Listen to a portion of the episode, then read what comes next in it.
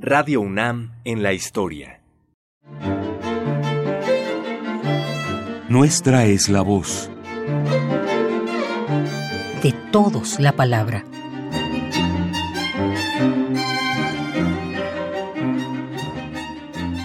Eduardo Lizalde guarda muchos recuerdos de su paso por la radio, sobre todo de los grandes personajes que en algún momento participaron en la emisora, como Juan Rulfo y Juan José Arreola, quien leyó en algún programa varios de sus textos y poemas.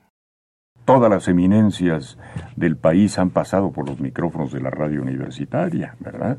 Desde don Enrique González Martínez y Alfonso Reyes, eh, adelante, don Enrique González Martínez desapareció, por ejemplo, el viejo poeta, a quienes los, muy jóvenes alcanzamos a tratar, pues precisamente en los años en que se encontraba la radio en, eh, en, Justo Sierra 16 y por eso constan todavía grabaciones del poeta en los discos impresos de, de Voz Viva de México, como constan las grabaciones de don Alfonso Reyes, que se encontraba al borde de la muerte cuando hizo esos registros. Están las voces de Octavio Paz, de Rulfo, de Arreola, de todas las eminencias literarias juveniles de los años 50. Eran jóvenes todos estos grandes autores hace 45 años y yo mismo lo era. Yo era más joven aún.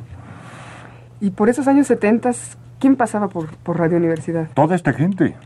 Estaban en, los micrófonos de la radio. Yo recuerdo muy bien que Raúl Cosío, que lo comentará cuando se ha entrevistado, promovió una serie de conferencias magistrales a las que convocó, eso fue un gran acierto de Raúl Cosío como director, yo era subdirector de la radio, convocó la presencia en los micrófonos en vivo de don Daniel Cosío Villegas, de Octavio Paz, de José Gaos, de todas las eminencias académicas, científicas, de Greg Fernández, recuerdo algunos nombres, pero son muchos, que dejaron testimonio grabado de esta presencia y de esta visión de la cultura y del mundo en los años 50. Esos textos no sé si habrán sido rescatados o estarán adecuadamente preservados, pero son de un valor enciclopédico importantísimo.